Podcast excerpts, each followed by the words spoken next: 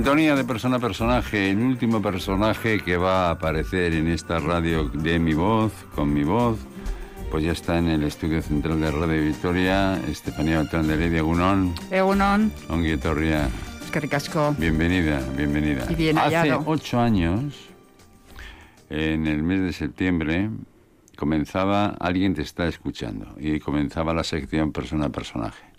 Hemos hecho casi 400 entrevistas, estamos muy contentos con esa sección, cómo ha funcionado, la disponibilidad del personal, nadie se ha negado a venir y Estefanía yo le dije, eh, dentro de... Cuando yo me vaya, cuando yo me vaya quiero que estés conmigo en la despedida. Quiero que estés conmigo haciendo persona a personaje y me cuentas lo que has vivido en estos ocho años, desde aquellos años gloriosos en las que Estefanía, de pronto una mujer, era la consejera de seguridad.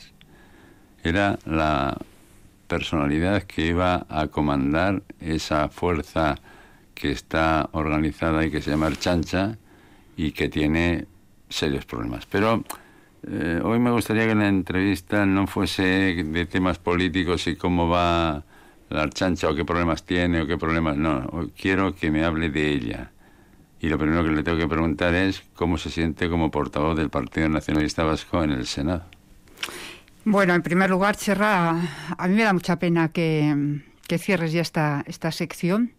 Me alegro por ti porque creo que se abre una etapa nueva para disfrutar, pero me da, me da pena porque es una sección, yo la he seguido siempre que he podido y me parece muy entrañable porque eh, descubres esa parte interior de cada una de las eh, personas más que personajes.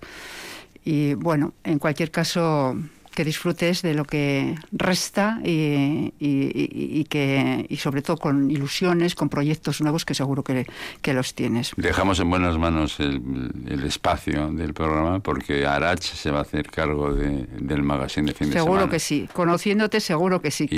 Y, no es que sea un aventajado alumno, es que es un profesional con la copa un pino. Pero bueno, ahora, sí. hablemos de ti. Efectivamente, bueno, eh, no me quería escapar ¿eh? en ningún caso. ¿Cómo me siento como portavoz del Partido Nacionalista Vasco? Pues sobre todo cómoda. Me siento cómoda, me siento cómoda porque tengo un equipo de senadores y senadoras.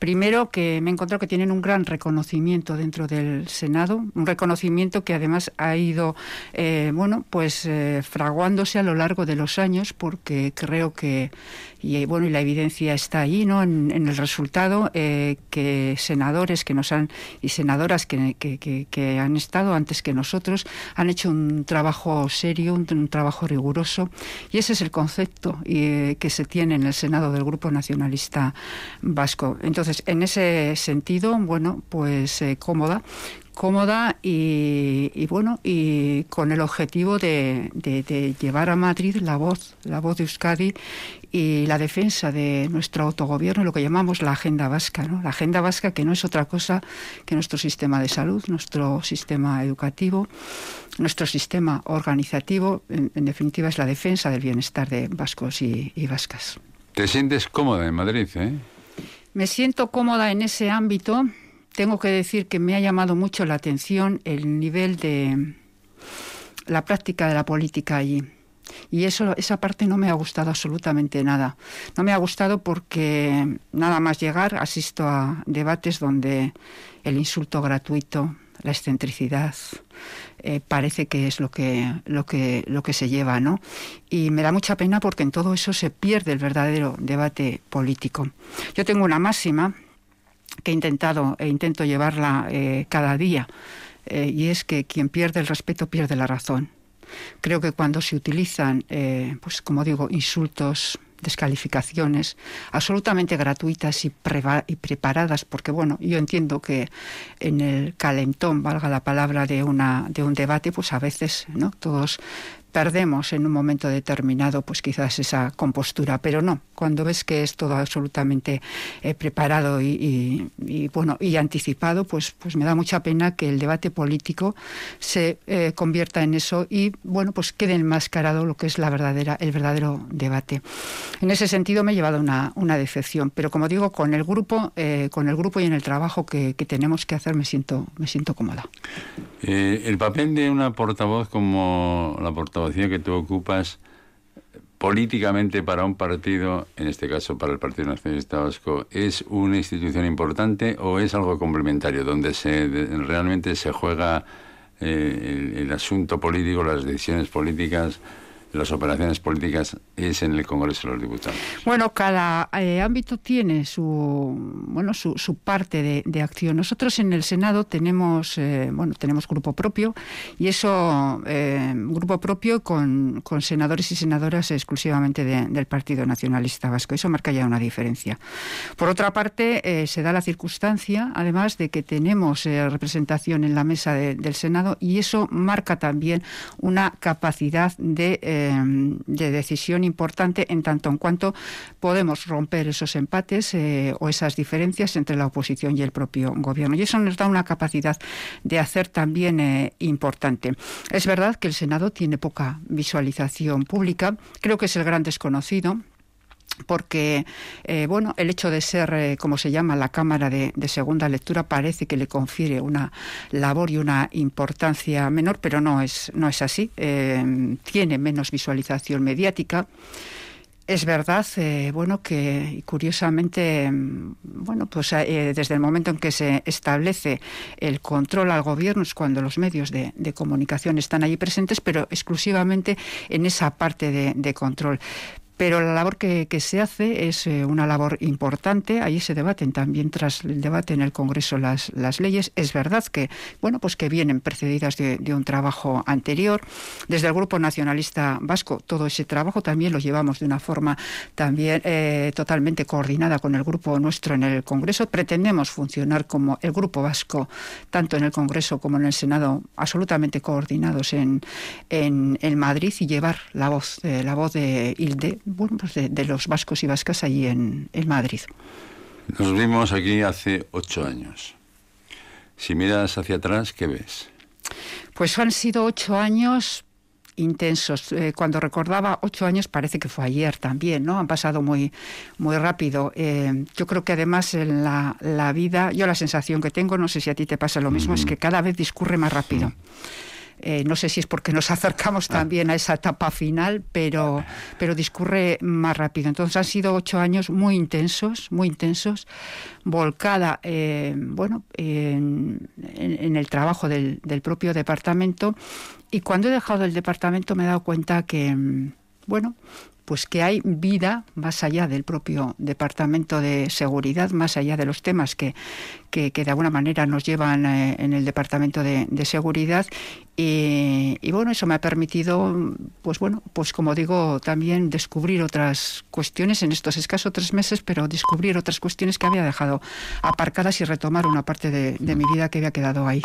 Hace muchos años le escuché en una reunión con el entonces portavoz, digo portavoz, eh, consejero de Interior, con don María Retolaza, que la soberanía de un pueblo estaba en un estatuto, estaba en una archancha, estaba en una compañía de aviación. Es verdad que el cuerpo policial es fundamental en la estructura política en el siglo XXI. Yo creo que el cuerpo policial, lógicamente, también eh, evoluciona y evoluciona en la medida que las necesidades de seguridad de la ciudadanía eh, también evolucionan. Las conductas de, ciudadanos y ciudadanas evolucionan. el requerimiento y la exigencia también de transparencia, no nos olvidemos, la transparencia en un cuerpo policial también ha evolucionado y la ciudadanía es más exigente, pero es importante. Es importante, yo diría que, que es eh, básico. Hemos visto ahora también con estas situación de la, de la pandemia del COVID, cómo se ha demostrado que, la Erchancha es, ha sido y, es, un, es un elemento y, un colectivo importante también para dar ese servicio a la, a la ciudadanía. Yo recordar que que bueno, pues, seguramente para mucha gente desconocido, pero de las labores policiales que, se, que, realiza la Archancha, más del 80% son labores que podríamos denominarlas asistenciales. ¿eh? Entonces, bueno, eso demuestra que, que es fundamental y, es vital, ¿no? Y es vital también eh, el desarrollo de la inteligencia policial.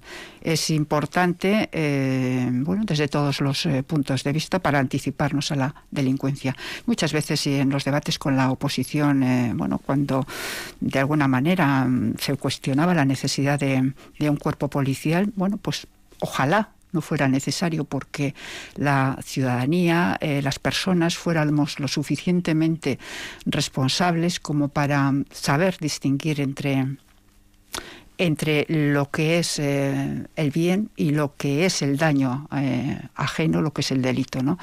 Pero no vivimos, yo alguna vez utilicé esta expresión, no vivimos en el mundo de Yupi y, bueno, y la delincuencia, el fraude, las faltas están ahí, ¿no? Eh, y para eso necesitamos los guardianes de, esa seguridad y, esa, y esos guardianes es, en este caso, en el caso de Euskadi, depositada toda esa, toda esa labor en la Archancha y en las policías eh, municipales. Estefanía, ¿te sientes muy política?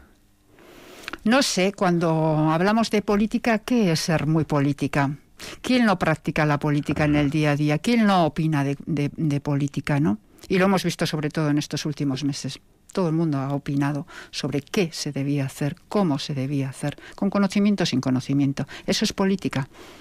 Y política es, eh, bueno, es primero opinar sobre las decisiones que hay que adoptar y que afectan, eh, eh, bueno, pues a la ciudadanía en, general y que afectan al interés público. Si eso es ser política, soy política. Desde siempre, toda mi vida, y porque así me lo enseñaron en mi casa, una de mis mm, premisas ha sido trabajar por el, por el bien público, por el bien, por el bien ajeno, ¿no? Y es una, una cuestión, mira, eh, que ahora me viene a la memoria, ¿no? Lo que oía tantas veces de, de, mi, de mi padre, aquello de cuando éramos unas crías, digo éramos unas crías porque en mi casa somos eh, cuatro hermanas y un hermano, eh, siempre decía, hay que estudiar y hay que prepararse para ayudar a los de al lado. Y cuando salíamos, eh, nos costaba mucho salir también del pueblo porque teníamos que salir a, estudiar fuera. Decía, bueno, tenéis que volver y tenéis que ayudar a aquellos que, que no saben o que no pueden, tenéis que prepararos para echar una mano. Y eso lo hemos mamado eh, desde, como digo, desde la más tierna infancia. Entonces, ¿eso conduce a la política? ¿Eso es política? Bueno, pues si eso es política, yo soy política. Pero la política, Estefanía, es también poder. Bueno, yo creo que existe un poco de mito en torno al poder, ¿eh? en torno al, al, poder. ¿Qué es el poder? El poder es hacer lo que uno quiere, que a veces se confunde, ¿no? Y yo me he encontrado con esas eh, circunstancias, ¿no? Cuando la gente, el ciudadano te ha demandado algo, dice, pero tú puedes. No, no, yo puedo, yo puedo eh, facilitar dentro de unas reglas y unas normas de las que nos hemos, eh, bueno, investido, ¿no? Pero no es hacer lo que uno le da la gana, no es hacer caprichosamente lo que uno quiere y a veces se confunde el poder con, con ese, como digo, con esas decisiones arbitrarias y creo que, pero creo que cada vez eh, menos, ¿no? Y gracias y afortunadamente, bueno, el ciudadano y la ciudadana cada vez son más exigentes y, en ese sentido también eh, ese poder está más controlado, ese poder entre comillas. Hace casi diez años, cuando entrevistaba o conversaba con Estefanía Beltrán de Heredia, y le pedí una canción, me puso una canción de Benito Lerchundi, que es la que va a sonar ahora mismo, Udasken Coloretan.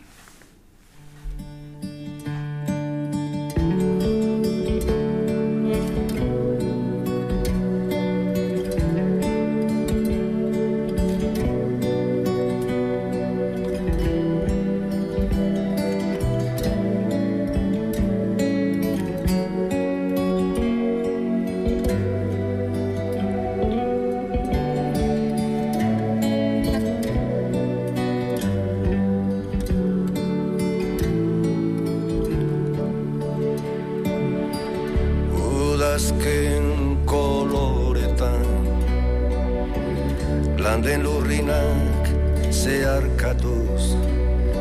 Ita zoroit ta iganauk. Udazken koloretan landen lurrinak zeharkatuz. Ita zoroit ta iganauk. Zuaiz biluziaren gerizpean hor pondoa ba. hor belaren hilobi hori zeta gorriz dena lokal.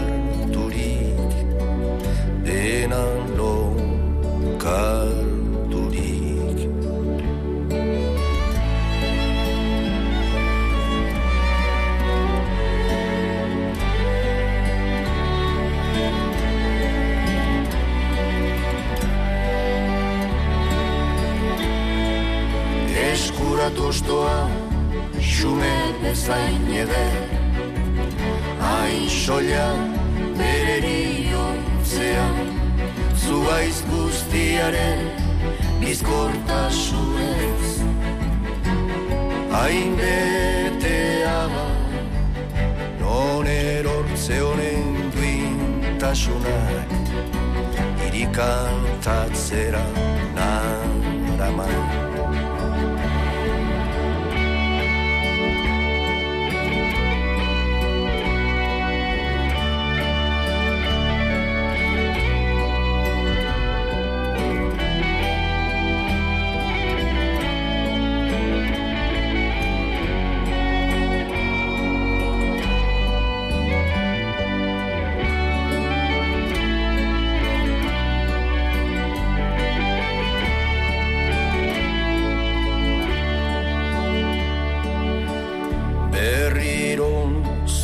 zuaitzari Sonatzaiok kezkaturikote Joate askearen oparotasunean Betiko tasunaren irrian zirudik. Irrian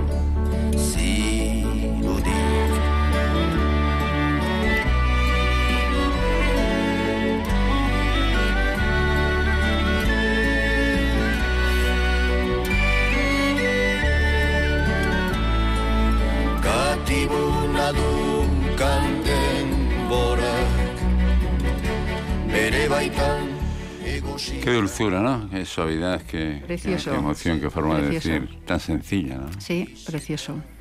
Y de trasladarnos a esa multitud de, colores, ¿no? Esa paleta de, colores también de, del otoño. ¿Cuál es tu color preferido? Pues sobre todo el rojo. No lo sé por qué, pero el uh. rojo. El verde es de valientes, pero el rojo, bueno, bueno, y, Gartiburu estuvo en la noche de Año Nuevo, estuvo con, con, un vestido rojo y le han criticado lo valiente que ha sido para ponerse un vestido rojo tan tan llamativo. bueno, seguramente hay opiniones ah. eh, para todo y hay un momento también para cada color. Tu vida diaria en Madrid, ¿qué haces? Mi día a día en Madrid. todo el día en el despacho, papeles, papeles. Pues efectivamente, nuestro día a día, porque además, eh, bueno, las circunstancias han hecho que, que, eh, que nada más llegar, pues debido a que la, la, pandemia también había paralizado un tanto la actividad del Senado, nos hemos encontrado con esa reactivación. Entonces han sido, eh, la verdad, estos tres meses de mucha actividad, de jornadas, bueno, larguísimas, eh, de plenos maratonianos, comisiones, eh, bueno, pues de, de 10, 11 horas. Y esa ha sido la actividad de despacho por la mañana y hasta última hora de, la noche. Ha habido días que, hemos salido de, un pleno después de las 10 de la noche.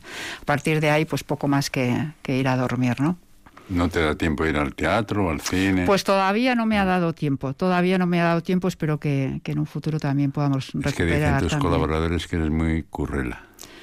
Bueno, no lo sé, no lo sé, no lo sé. Eh, cuando acometo una labor intento intento hacer lo mejor posible.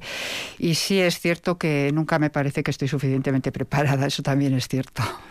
Suelo estar hasta el último momento, incluso, bueno, pues retocando cosas, cambiando, mirando, estudiando. Sí. ¿Fue fácil la operación seguridad?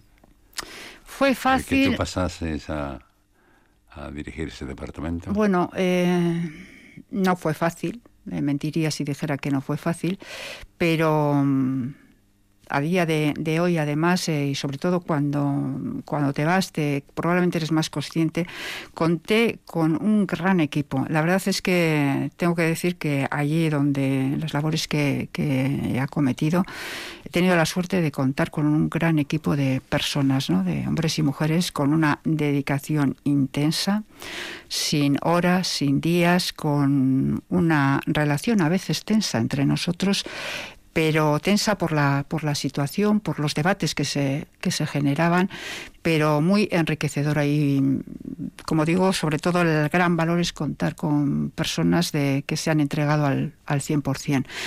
Y, bueno, y eso ha facilitado las cuestiones, pero sí ha sido una etapa difícil, primero porque era desconocida para mí y eso mm, probablemente es parte de la exigencia de, dedicar mucho, mucho, mucho tiempo. Por otra parte, es una labor muy delicada. También, eh, bueno, a nadie se le oculta que, que trabajamos con temas tremendamente delicados donde mm, también, eh, y eso sabemos los que pasamos por ese departamento, muchas de las cuestiones no puedes compartirlas.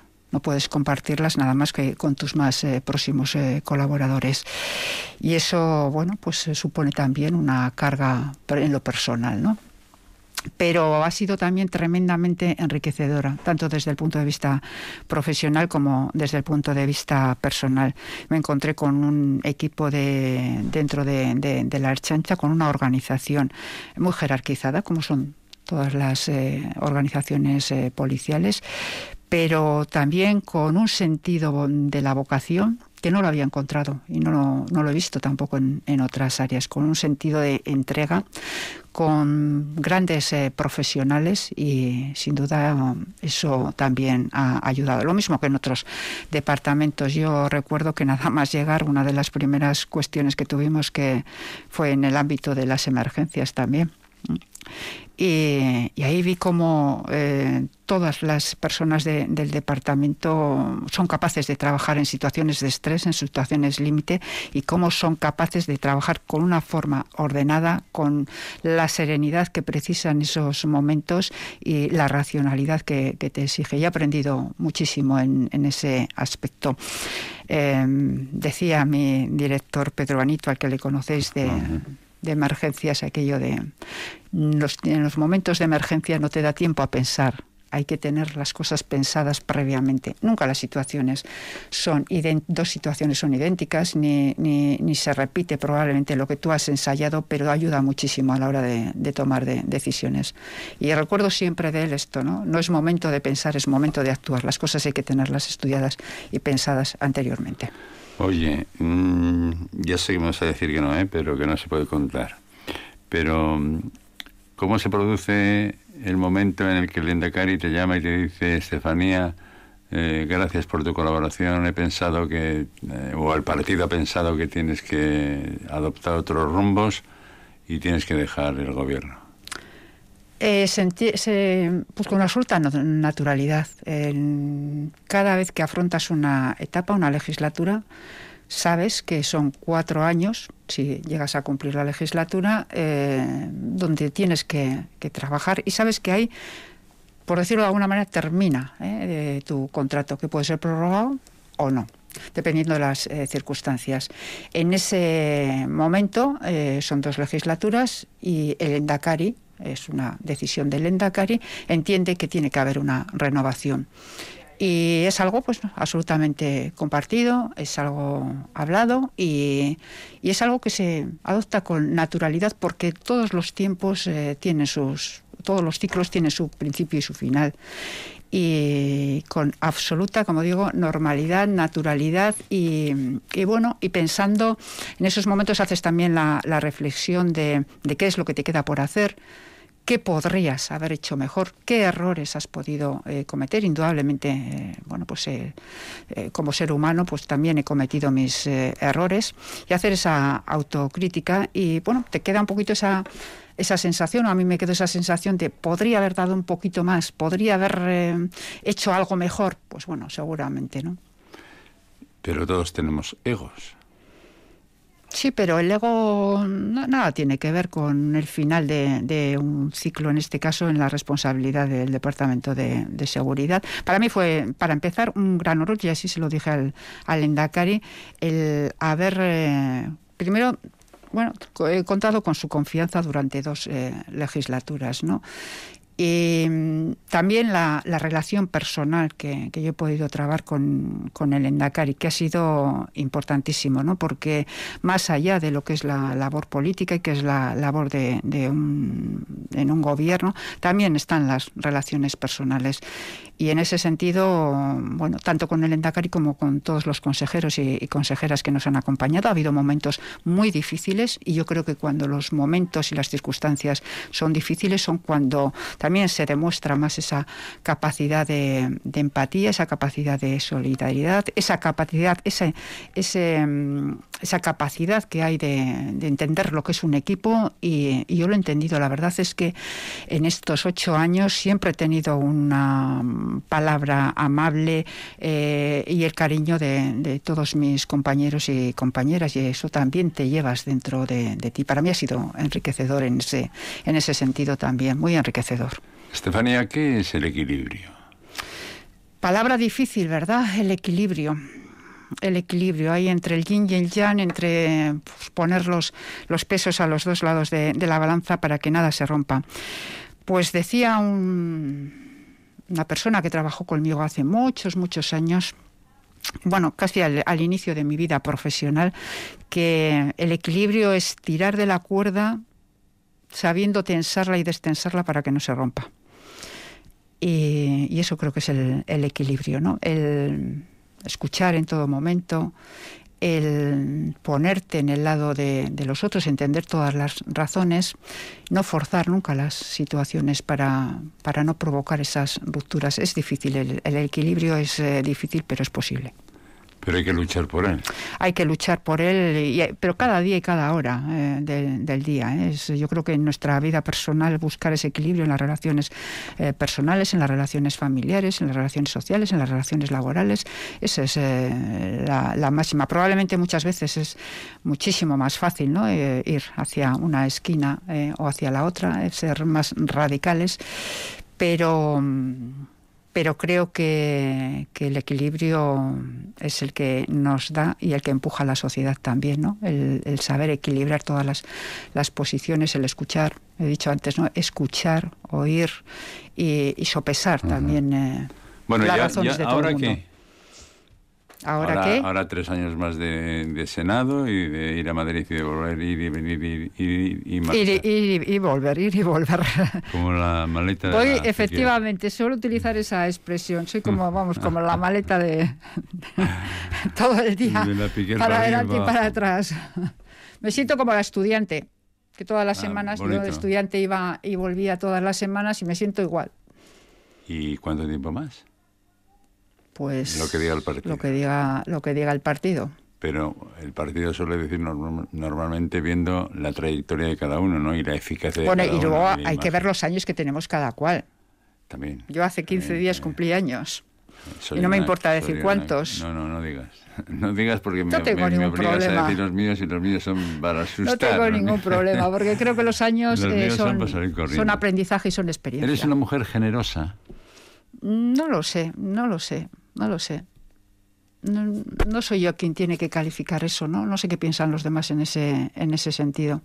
Creo que todos tenemos nuestro punto de, generosidad y nuestro punto de, egoísmo, seguramente. Y no sé qué es lo que predomina en mí. Mm. La verdad es que... Oye, ¿y la solidaridad?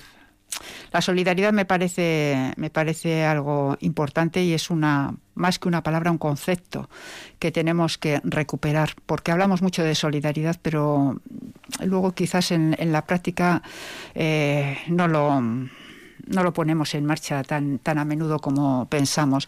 Fíjate, eh, yo veía y de alguna manera, bueno, estas conversaciones que, bueno, pues que, que, estos últimos días, sobre todo, eh, hemos tenido, porque, bueno, la Navidad también es nostalgia, es recuerdo, es, eh, bueno, examinarse y autoexaminarse en cuanto a los valores que, predominan en uno y en, la propia sociedad. Y, y yo llego a la conclusión de que probablemente en esta situación de pandemia que nos ha puesto a todos eh, al límite, que nos ha hecho ver que somos vulnerables como sociedad y como, y como personas, em, ha salido lo mejor de nosotros, aquellos que tenían em, valores muy positivos y lo peor de aquellas personas que sus valores no son tan positivos. ¿no?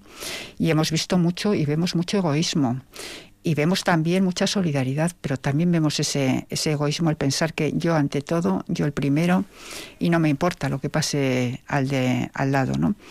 Y a veces cuando hablamos también de solidaridad y de pensamos en solidarizarnos eh, bueno pues con, causas lejanas que seguramente también eh, eso nos permite mantener cierta distancia emocional.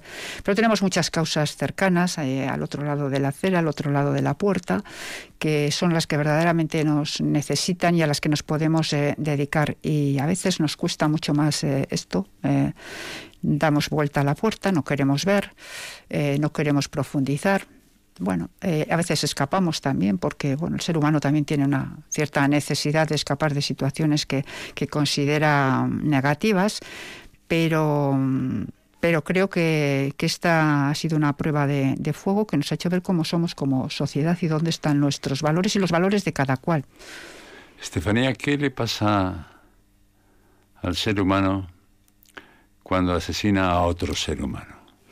¿Qué le pasa? Bueno, pues mira, eh, yo he visto que mm, a veces se hace por maldad. Yo era de las personas que defendía siempre que el ser humano no es no existe maldad que bueno pues que a veces se dan circunstancias que se van concatenando para generar daño y que generas daño pero no de forma voluntaria pero eh, a mis tantos años mm. no os voy a decir pero he visto que, hay personas que disfrutan eh, haciendo daño. ¿Y qué pasa ahí? Pues yo eh, solamente me cabe una explicación, que algo en sus neuronas eh, no funciona bien, en su cerebro no funciona bien.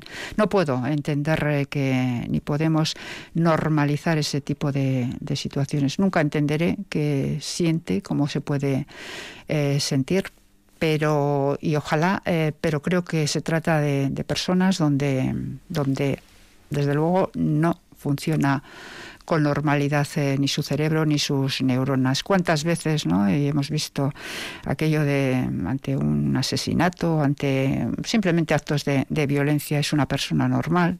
No es una persona normal. Quien causa daño a otro no es una persona normal. Me niego a pensar que es una persona normal y, a, eh, de alguna manera encuadrarla dentro de la normalidad. No puede ser ni debemos admitir como normal eh, actitudes que supongan hacer daño, o sea, asesinar, o sea, robar, o sea, aprovecharse de, las debilidades de, otras personas. Bueno, vamos a ir terminando, Estefanía, y tengo dos cuestiones que te las tengo que poner encima de la mesa. Qué miedo me das, Cherra. las palabras nunca, nunca matan. Las palabras. Las palabras nunca le ponen apuros a uno. Bueno, depende, depende de qué palabras. Claro, si son insultantes o, o difamatorias, sí, pero, pero no es el caso. ¿Es posible que algún día se recuperen los restos del trabajador muerto en Zaldívar? Yo espero que, sí, confiamos en, que así sea. La verdad es que mm, el trabajo va encaminado a ello, no está resultando muy, muy difícil. Mm, creíamos eh, también en las dificultades que bueno que, había en esta situación desde un primer momento el trabajo que se está haciendo es inmenso bueno eh, ver eh, lo que eran los restos de aquel de, aquel desastre en, en, Zaldívar los primeros días y ver lo que hay hoy no tiene nada que ver. Yo espero y confío en que se encuentren también los restos de, de Joaquín, porque es cierto que de otra forma, bueno, eh, el duelo para la familia sobre todo se, se, complica muchísimo, ¿no? Son circunstancias muy difíciles y, el hecho de no contar con, con, los restos, pues bueno, dificulta más. Pero también, eh, bueno, hay que ser conscientes eh, de que dentro de esas dificultades todo el trabajo que está haciendo desde el gobierno vasco, el Endacari dio su palabra de, de bueno, de no cejar en la búsqueda y la está cumpliendo como, como siempre lo ha hecho. Arancho y Cochea, Egunon. ¿Qué tal, Egunon Cherra, Egunon Estefanía? Y disculpas eh, a nuestros oyentes porque el sonido no va a ser el mejor. Estamos en la zona rural, a estas horas confinados, pero por esa nieve que tiñe de blanco Araba. La zona rural, norte, sur, este, oeste. ¿Dónde Podría está Gabarre? ¿Dónde está? Podría de Añana, con pistas a Montevite. que bueno, dígame, ¿cómo ha visto a doña Estefanía Beltrán de Heredia? Pues mire, la vida eh, suele ser un círculo, un círculo al que le damos vueltas. Y a veces también en la vida la casilla de salida y de llegada son la misma. El 14 de septiembre de 2013 arrancaba Alguien te está escuchando con Estefanía Beltrán de Heredia como primera invitada. Hoy, más de siete años eh, después, cerramos ese círculo vital y en unos días el radiofónico y volvemos a la casilla de salida con la actual portavoz del PNV en el Senado. A pesar de las inclemencias del tiempo, nuestra invitada ha llegado puntual a su cita. En ocho temporadas muchas cosas han cambiado. Entonces, nuestra invitada apenas llevaba un año en su nuevo cargo como consejera de seguridad del gobierno vasco, un reto apasionante que durante ocho años ha ejercido dirigiendo a la Erchancha, ya en tiempos sin el terrorismo de ETA, pero con otras amenazas, como por ejemplo los ciberataques, la ciberdelincuencia. En su nueva etapa, ya en Madrid, no pierde la perspectiva de la zona rural, intrínseca en alguien que proviene del Valle de Arana y que sabe lo que es el despoblamiento o reivindicar más servicios para nuestros pueblos.